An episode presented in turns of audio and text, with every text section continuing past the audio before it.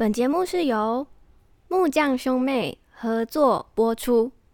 近年来，台湾蔬食市场不断成长，社会各界对永续发展、减碳等议题日益重视。今天我们要来介绍的就是一样在家可以简单种菜，十四天就可轻松收成的居家美学设计，是由木匠兄妹还有佳能国际共同研发的室内蔬菜机。现代人啊，长时间处于高压的生活跟工作中，你知道吗？每天摄取的足够蔬菜量者，竟然比不吃蔬菜者压力竟然可以减少百分之二十三趴！哎，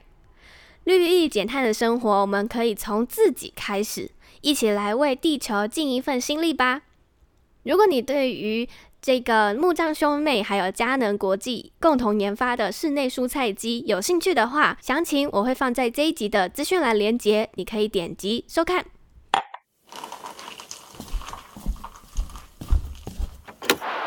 我是 Joyce，我相信女孩都该拥有自己的力量。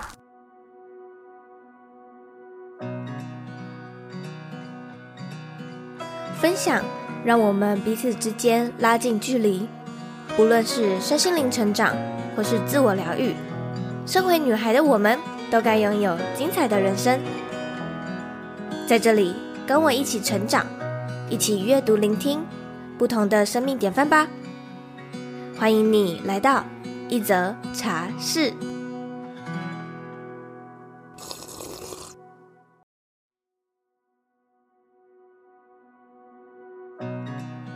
迎来到一则茶室第五季的内容。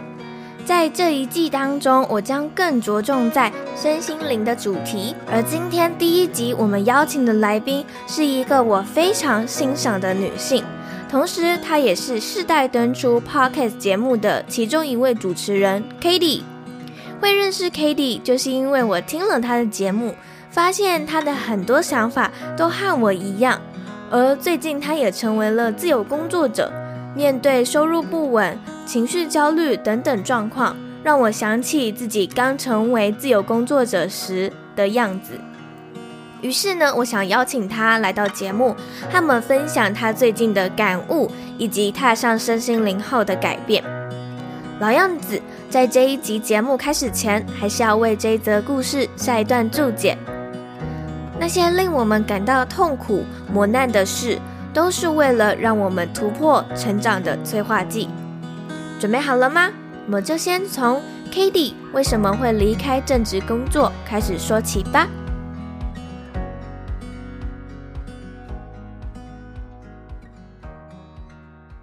今天呢，很荣幸一则茶室可以邀请到一个重量级的来宾。如果呢，你有听过那些你不敢跟老板说的事，那你一定知道他们主持人嘉凯还有 Cady。我们今天就邀请到了嘉凯导演。好啦，开玩笑的，我们是邀请 Cady。笑死！我刚刚想说嘉凯是那个什么特别来宾吧，然后等下出来、呃、不是哦。哈，大家好，我是 Jack，这样。OK，呃，他们的节目现在已经改名称了啊，改成是世代登出，但是呢。呃，我一开始的时候是先从那些你不敢跟老板说的事开始，听了几集之后呢，我就发现哇，你有好多想法就跟我很像。可能有些我的听众朋友们不认识 Cady，那可以请 Cady 你稍微自我介绍一下你自己吗？嗯、好啊，Hello，一则茶室的听众朋友大家好，我是 Cady，那我是这个世代登出的节目主持人。那期待登出以前叫做那些你不敢跟老板说的事，它是一个讨论职场的各种新鲜人会遇到的职场问题的节目，比如说，哎，薪水都怎么开啊？然后为什么新鲜人就是一定要拼酒啊？这种文化，或者说。哎，就是现在台湾可能还是有同工不同酬的部分，呃，要不谈办公室恋情啊，这些就是身为一个新鲜人，你可能会遇到的问题。我们在那些你不敢跟老板说的事，都已经聊到了。那我自己那时候也是以一个新鲜人的身份跟这个嘉凯导演做这个对谈，然后我就无意间被我自己的节目启蒙了，发现真的要在这边做这个工作吗？工作对我的意义是什么？那我很喜欢做这个内容，可是其实我在当嘉凯的员工，有没有我觉得自己被异化的部分，就是觉得自己在做自己不想不想做的事情，我就发现是有的，所以我就还蛮果断的就离职，没有果断啦，大概我想了三个到四个月，然后离职之后，我就跟嘉凯说，其实我还是很想做这个 podcast，因为我真的很喜欢 podcast 这个平台，因为声音是没有办法修饰的，声音没有办法化妆，那我我的声音就是可以直接的这样很 real 的被被大家听见，然后我可以去分享我想分享的事情，我很喜欢这个平台。他就说好，那我们就继续做。可是我们可能不能再叫那些你不敢跟老板说的事，因为他也不是我的老板了。我们也不可能一直在聊职场，对，所以我们就改名。我们就想说，那有没有什么价值是我们很关心的呢？那我们就发现，其实我们在那些你不敢跟老板说的事的时候，就一直是用一种比较跳脱，我们离开我们自己职场的环境，我们来想想看，有没有什么事情是可以去思考的？有没有什么事情是我们一直以为习以为常，但其实它中间有非常多结构跟脉络的。然后我们就发现，就是其实我们在做这件事情，事情就很像登出。就你稍微登出一下你的角色，你稍微登出一下，呃，你跟这个世界的连接，你就是给自己一个空间去思考自己跟世界的关系，自己跟人的关系。那在这个过程中，你再次登入回来的时候，你就其实心里面多了一些空间，可以去面对你生活中的疑难杂症。所以我们就觉得，哦，在这个世代，好像登出是一件蛮重要的事情，因为我们总是在联网，我们永远都是所有事情连接在一起。那如果我们可以把世代登出这个概念，就是传达给大家，也包括我们节目上一直在在做的事情，我们可以登出很多事情。我们第一季登出了网际网络，第二季登出了关系、人际关系，就是这样子登出的话，是不是可以让每个人的生活越来越清明？我跟嘉凯一直都有在做的事情，所以，我们节目改名的世代登出之后。没有在专注聊职场，开始聊人跟这个世界的关系，但职场也是一部分，这样子。嗯，所以我现在就是一个自由工作者，嗯、然后同时录 podcast，然后在做自己比较关注的议题。那这个等一下也可以提到，就是我比较关注议议题是跟女性自觉相关的议题。就是我我其实做了很多的探索，我以前以前是一直觉得自己是个杂学家，就我对哲学有兴趣，对心理学有兴趣，然后也对艺术有兴趣，然后我都不知道我到底为什么，就这些东西到底连接到最后是什么。我也对身心灵有兴趣，就跟 Joyce 一样，但我都一直没有找到这个宗旨，就是我我为什么会对这么多主题有兴趣？但我后来发现，我中心的东西就是我对女性自觉这件事情很有意识，而要达到达到女性自觉，在这个社会里，我觉得这些知识们他们可以帮助我，然后我也在做相关的，嗯、现在在做相关相关内容推广。哦，那你跟我一样哎，我们做了一个正职工作之后就离开了，然后就成为自由工作者。哎，对对对对对，真的是这样。决定我要离开这份正职工作的时候，其实我心中有一些拉扯的。我的那个拉扯是，为什么我只做一份正职工作就要离开了？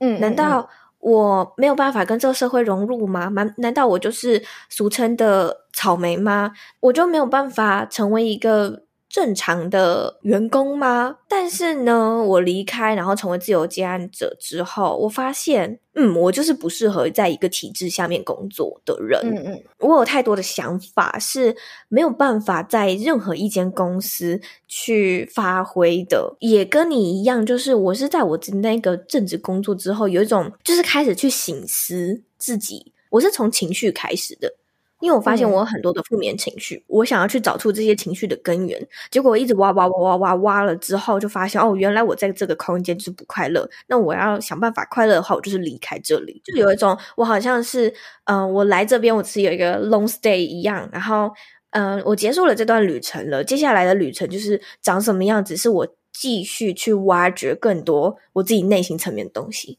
我觉得我自己比较是，就是因为我做 podcast，我是我是这个那个 podcast 的企划嘛，然后我就是要一直问他问题，所以其实我是一直在问他一些问题，就是哎，为什么这个世界是这样这样这样？一直练习提问这件事情，也会把这个提问的品质带到我的生活里。我就开始习惯提问，我就发现我一直以来都一直在找解答，但问太少问题了。因为有时候一个问出一个好的问题，它会带带往另外一个更高品质的问题，然后这个更高品质的问题会带你到下一阶段的思考。嗯就是学问，就是我后来发现学问就是你学一学，你学了之后你还是要问问题，但是因为你学了很多，嗯、你接下来问的问题会比你上一次问的问题更高，或是更贴近你生命生命的原型，所以他就是一直学了又在问，学了又在问，然后我就发现以前我就是可能一直只是学，一直学，一直学，然后觉得哦这就是一些解答解答解答，可是这些解答不一定是我自己问的问题，就是一个解答要有意义，是我自己问了之后，我自己替我自己找到那个解答才会有意义。所以我就发现，那我就开始问我自己啊，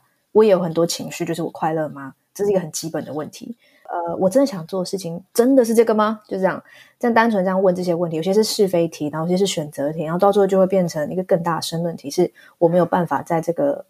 工作里面找到这个问题的答案，所以我就要离开。然后去去申论这个问题的答案，嗯、那也许这个问题它是可以问个十年，我都还没有办法很明确的回答。可是我这十年就回答这个问题，也是一种自我成全。我想知道是当初就是那个契机，让你决定你要离开这一份工作的原因是什么呢？那一天是国庆连假，应该是二零二零年的国庆连假，然后我就一个人在家把自己关了两天。我就一直问我自己说，我真的想做的事情是什么？我就发现，呃，我真的想做的事情是，我很想要赋予我在意的事物一个新的观看环境，就是这是我的职涯目标。就我整理出了这件事情。嗯、现在的工作，我只有觉得 Podcast 符合这件事情，因为当我们在 Podcast 上谈论一个主题的时候，我跟大家谈论我认为什么叫做羞耻，我跟大家谈论。我觉得什么叫做自由等等的，或是我的观点，那都是我为这些字眼再赋予一次一个新的观看环境，而且是我在意的东西。所以，所以这句话有两个重点，一个是我在意的东西，然后第二个是观看新的观看环境。然后我就发现，但其他的部分，就我大部分没在录 Podcast 的时候，我并没有在成全这句话。但其实我到底要找到哪一个工作可以完完全全实现这句话呢？我当时是不知道的。我只知道现在的我没有在完全做这件事情。然后那那那年我二十二岁，然后我就在想，嗯、我到底要不要就是去做这件事情？它其实就像那种召唤，就是我内心就一直在对我大喊，就是你就是要去做，你如果不去做，你就是你就来不及啦。类似像这样，就是你就刚好你现在就想到这件事，你就去做吧。它像一个 calling，然后趁你现在没有什么好失去的，我我自己都会安慰我自己说，反正我真的试到三十岁、三十五岁，我真的。我真的没办法，我再去考公务员，我也不会真的死掉。这样就是这个世界上一定还是有我可以做的工作，我还是可以去打工啊，绝对不会真的死掉。只是我不想去做那些工作而已。只是我我就觉得说，那在那之前，我要不要给我自己一个尝试？因为我我一直都觉得二十几岁我们什么都不是，可是我们也可以什么什么都是。对，就是当我们看到我们全无的时候，也会忘记我们是全有。就我们只会看到我们自己什么都不是，嗯、可是什么都不是的同时，也代表着你可以什么都是。在这个阶段，我就觉得我好像刚好看到了一班列车，就是在我前面，然后我现在要不要上去？这样我在月台上，然后我就觉得，然后我就上去吧。你知道吗？你刚刚讲的那段话，跟我今天更新的那一集 Podcast，我在聊的就是宇宙闹钟这件事情。嗯，就是我们我们每个人的体内都有一个宇宙闹钟，这是你在就是投身到地球之前就已经设定好了，在某年某月某日的几点几分，它会醒来，它它会响起。然后当你的宇宙闹钟响起之后呢，你以前的生活你再也回不去了，因为你开你会开始去觉察或者是意识到更多你以前没有想象过的东西，你透过。那些你不敢跟老板说的事，这个节目，你开启了你这个宇宙闹钟哦，然后你的内心开始召唤你，就说你应该要去做你真正想做的事，你还可以去做更多你想做的事。我们每一个人的宇宙闹钟，它响起的时间都不太一定，或不太一样。嗯、那有些人是他的宇宙闹钟响了，但是他没有发觉。所以他可能就会有一点怪怪的，嗯、比如说，假设有个人，他可能嗯、呃、有好的工作，有房有车，然后也有还不错的家庭，又没有贷款什么的，但他就是不快乐。为什么他不快乐呢？这就是他所谓的神性不适感，他的内在的那个宇宙闹钟已经响了，他没有去发现这件事情，他没有去意识到这件事情。所以他会有一种怪怪的感觉，他是，但是他又说不出来的那个怪。如果他没有去往内的探索，然后发现跟意识到他的宇宙闹钟响了，他没有发现到这件事，结果他就在临终前，灵魂即将要离开你的这个肉身，肉身的时候，发现意识到啊，死了，来不及了，你只能再继续带着你这一辈子应该要做的事情，再到下一世再继续完成。哦，原来如此，嗯。回扣到你刚刚说的那一段话，其实也是在我的正职工作的那那时候，那一年开始就是认识到一些身心灵的东西，然后我因为我情绪的关系，所以我想要让我自己 calm down 下来，然后我就接触到了冥想。结果后来我在《情绪之声》这本书发现，嗯、呃，如果你的情绪并没有得到安放，或者是你去解决它的话，其实这个情绪会在未来等你。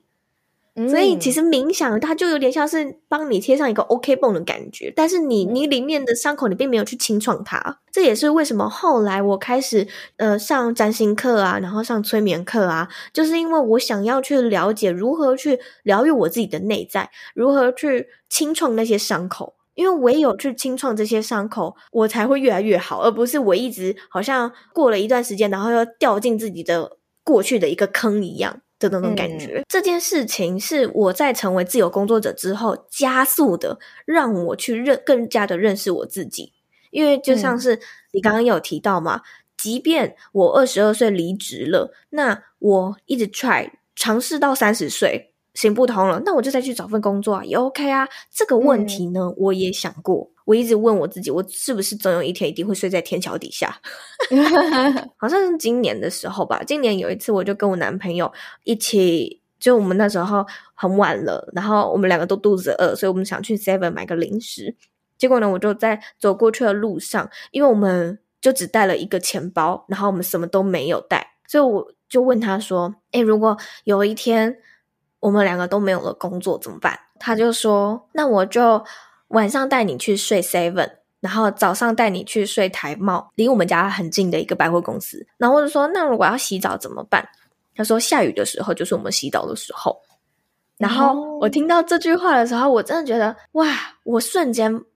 不会再焦虑了，我瞬间不不担心了，因为其实最差最差好像也就这样，但是最差好像也还好，就我还是有冷气吹，然后我还是有一个遮风挡雨的地方。当我听完这段话之后，我觉得 OK，我已经看到我最差的样子了。那我接下来就是一直往上。所以我也想问问 Cady，就是你现在成为自由工作者也一段时间了吧？你成为自由工作者之后，你发现你自己有什么样的变化吗？你刚刚讲那个故事啊，我觉得就是你男友非常的窝心，因为其实那时候我是我那时候是单身，我一直都蛮需要依附一个人的，就是不管是友谊或是。感情，我一定要感觉就是，其实我可以去做那些，我可以睡在天桥底下，我可以就坐在 seven，只要有人陪我，就我都可以做这样。然后，但那时候我就知道，我现在做这个事情上，这个事情我是只有一个人。我第一次知道，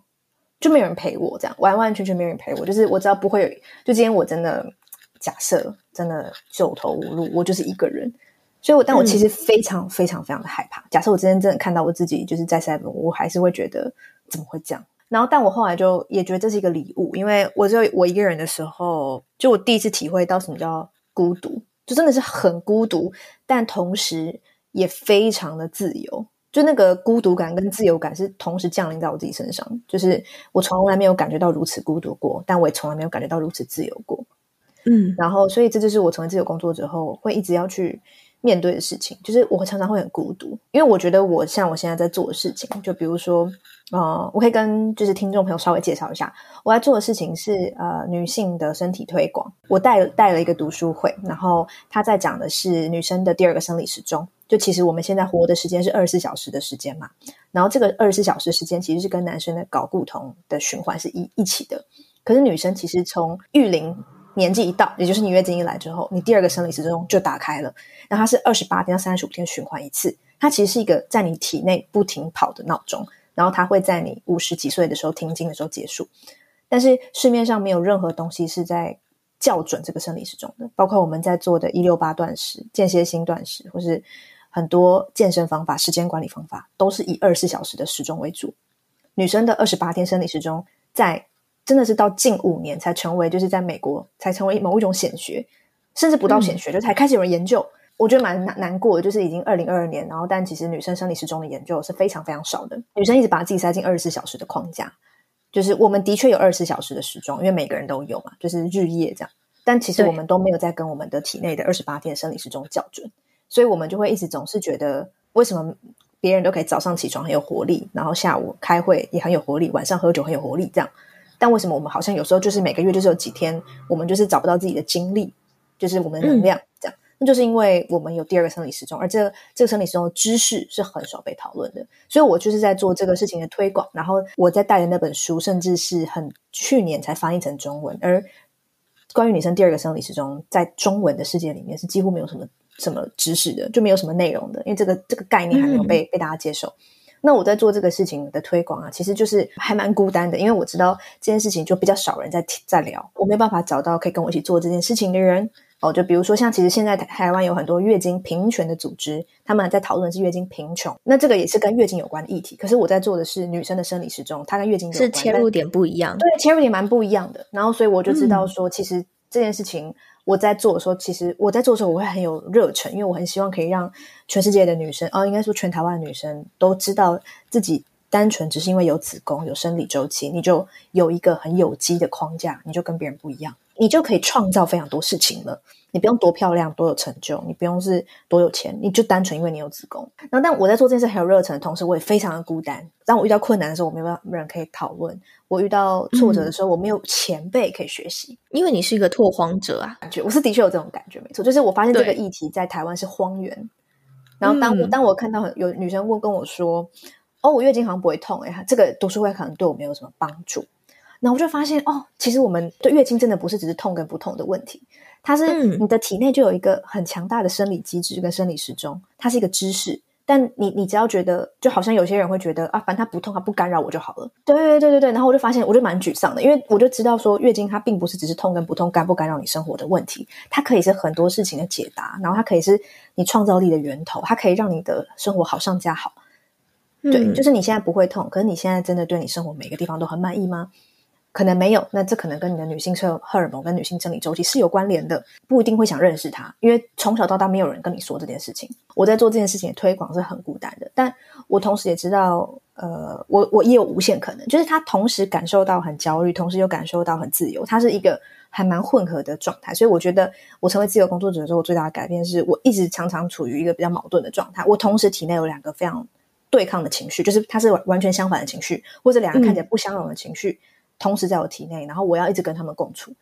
对，然后但我一方面做这件事很快乐的同时，一方面也感到很焦虑，然后感到我会不会就是会失败？我会一直不停的自我怀疑，我每两天就要经历一次我存在主义危机，就是疯狂的存在主义危机。然后但其实就是危机过后，我就知道我还是要做，因为我就觉得说我能影响一个女生是一个女生。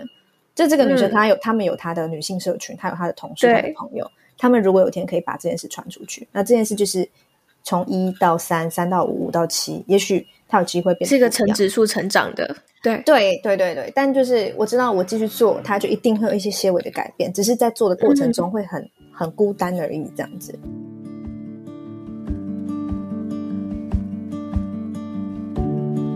现在就让我们休息一下，进一段广告。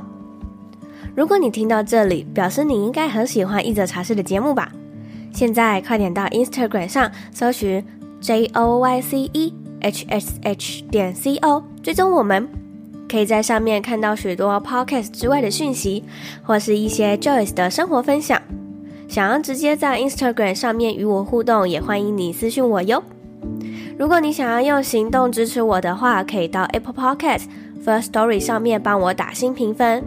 或是也可以直接在下方资讯栏的地方点击赞助连结，请我喝杯茶，或也可以直接购买一则茶室的茶叶组，对我来说都是一种行动上面的支持哦。好啦，广告结束，我们继续回到下半段的精彩内容吧。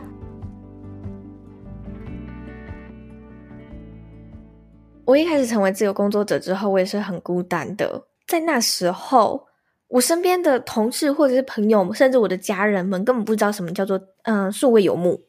然后他们也不知道什么是自媒体创作者，顶多只知道呃 YouTuber，但是他们不知道其实网络上面有很多的 IG 的创作者。所以呢，我那时候在做这件事情的时候，就真的跟你一样，就有一种呃很孤单，然后好像只能默默一个人做这些事情，然后。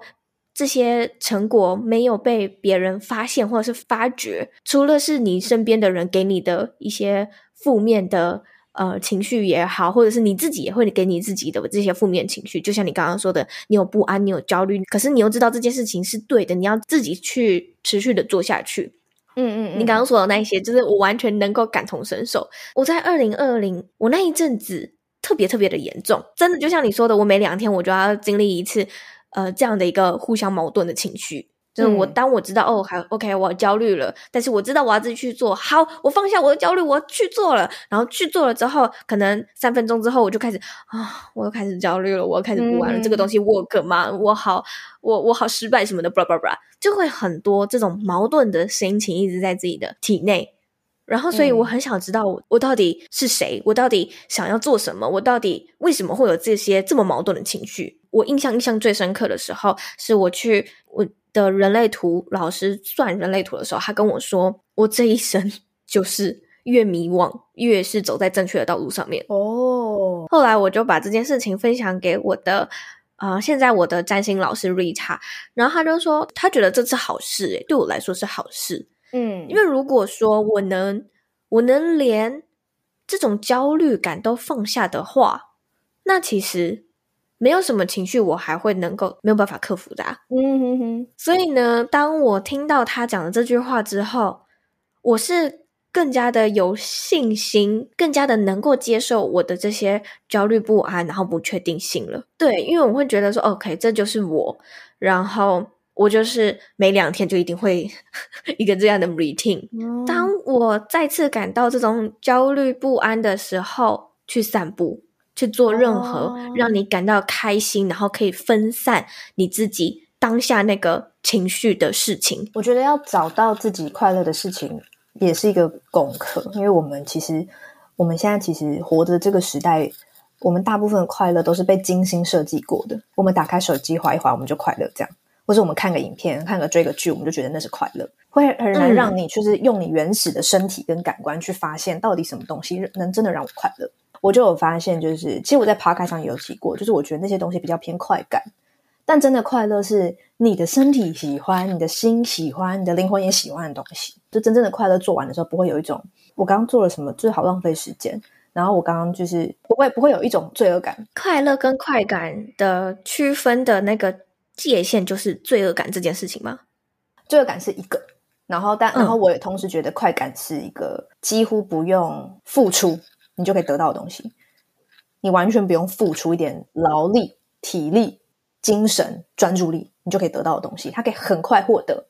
但它很快就会走了。但快乐呢，它通常会需要你有一点点的小小的痛苦，比如说你在。画曼陀罗，你就是一定要，你一定要画完。你要在画的过程中，你可能会就是你的手在动嘛，你的脑、你的精神跟专注力都完全奉献在这上面。它不会是一个完完全全放松软烂的事情。专注力很专注的时候，你其实会累的，然后你是会有一点小小的痛苦的。可是它之后获得那个东西，它会待在你体内很久。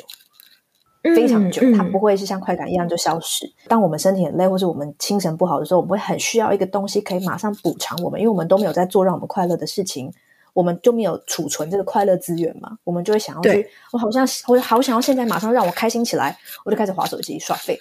那但其实我划完之后，我会真的，我当下会觉得我好了。可是其实我滑完之后，我会觉得哦，我还有很多事没做，那我没有动力。就是它不会帮你真的充电感。但你如果去做你喜欢的事情，比如说像我很喜欢写作，然后我很喜欢唱歌、吉弹吉他，那我做完之后，嗯、它会有一种。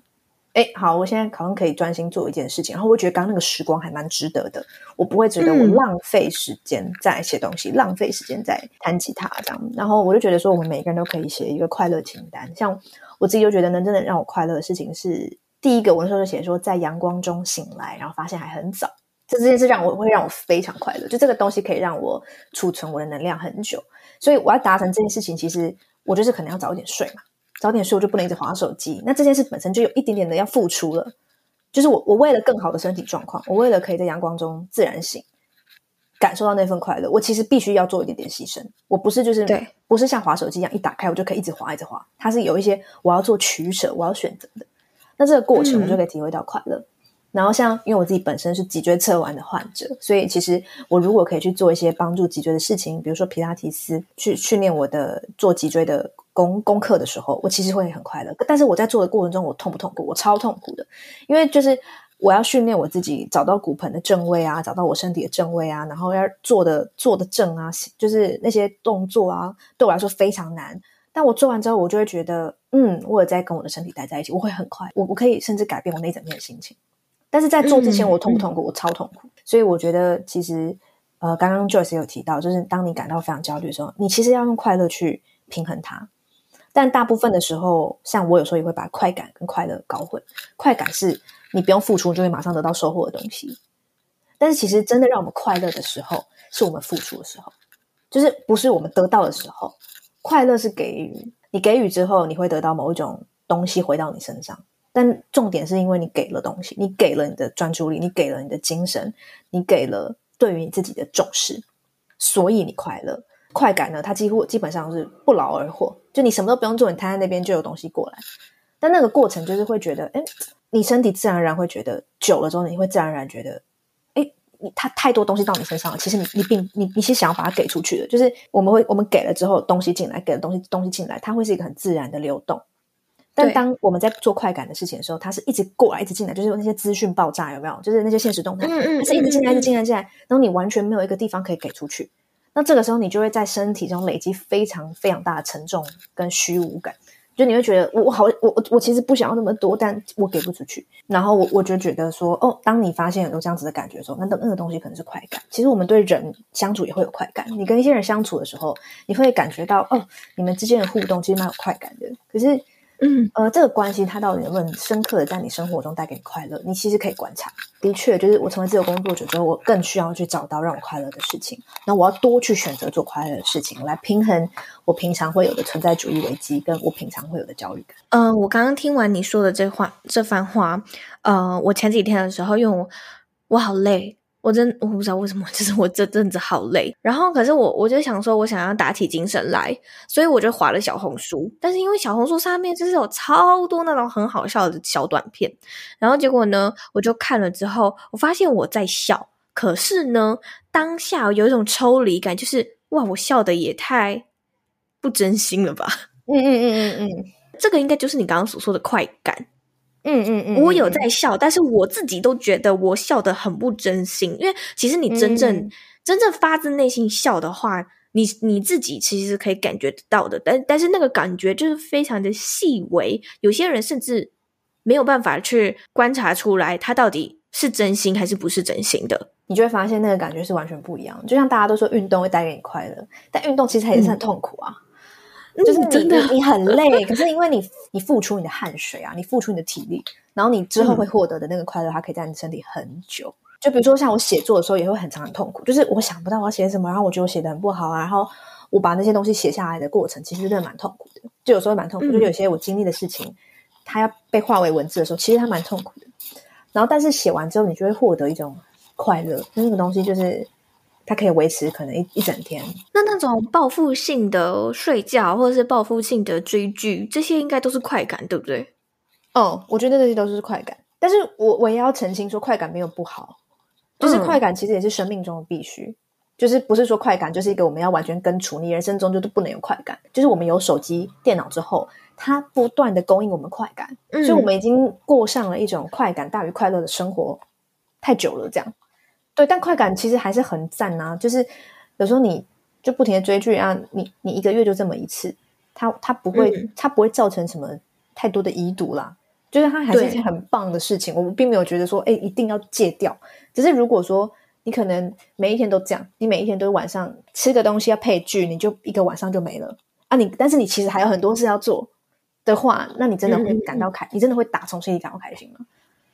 嗯，对对对对对对对。听众朋友们，听到这边可以暂停一下，然后去思考一下你自己平常生活中快乐跟快感的事情是哪些。然后，就像刚刚 Cady 说的，你也可以把呃，你也可以帮自己列一个快乐清单。对，然后你可能可以把它贴在你的嗯、呃、书桌前面，或者是工作墙前面。当你感到任何沮丧或者是呃没有动力的时候，然后你就可以看看这个快乐清单，随便挑一样去做。嗯我相信你一定马上就可以充电，嗯、而且充饱了。真的，真的，就是我觉得自己替自己列快乐清单蛮重要的，因为对每个人来说，嗯、你的灵魂、你的身体喜喜欢的快乐是完全不一样的，不是每一个人都是这样。我像我就发现，就是我喜欢早上醒来，然后阳光洒洒落的感觉，就是我非常热爱阳光。但有些人他可能很喜欢凌晨的时候，就是你知道万籁俱寂、静悄悄的时候，你一个人待着的时候，然后可能。你只要开一罐啤酒，然后有星空，那这个对他来说是很棒。我我就觉得说，不是每一个人都一定要像我一样，就是早早起或什么，只是早起是一个比较主流价值观。但我自己是有平衡过的，我自己有发现，哦，我是真的比较喜欢早起，就是早起我真的会比较快乐，就是我的能量是比较补充进来的。我觉得这好像也跟我在早上出生有关，我不确定啊，我自己我自己做连接的，我但我真的是我自己做连接，但我有发现，因为我是早上出生，然后我就觉得好像有点关系，就是对我来说早上。因为我在早上出生，所以我早上醒来比较有一种你知道出生重生感，然后我就可以做事情，嗯、然后我的状态比较好，这是我观察出来的。但其实我觉得真的都非常的不一定，包括我们在运动上的选择啊，你在生活消遣上的选择，就真的是很依照你个人的灵魂啊，它设定都不一样。所以就是要找到自己让自己快乐的事情，真的蛮重要的。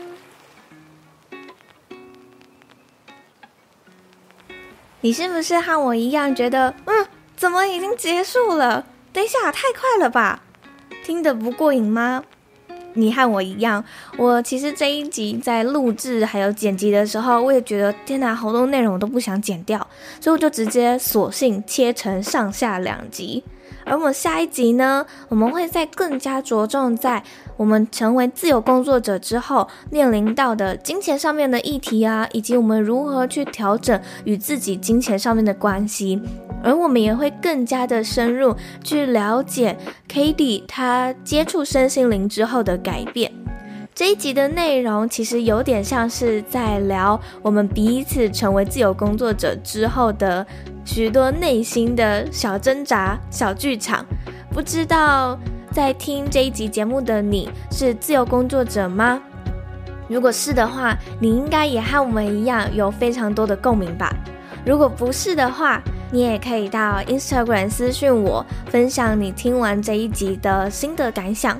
我都会将小茶友们的私讯或者是留言精选在一个 IG 的精选动态里面。那个精选动态叫做“暖暖的茶友们”。如果说你喜欢这一集节目的话，也欢迎帮我们在 Apple Podcast 或者是 First Story 上面打新评分留言，也可以赞助请我喝杯茶，都是我继续创作的动力来源哦。或是也可以直接购买一则茶社的茶叶，我会非常感谢你的。那我们就下周一样空中再见喽。下周的内容我自己觉得超级精彩的，一定要记得前来收听哦。下周见，拜拜。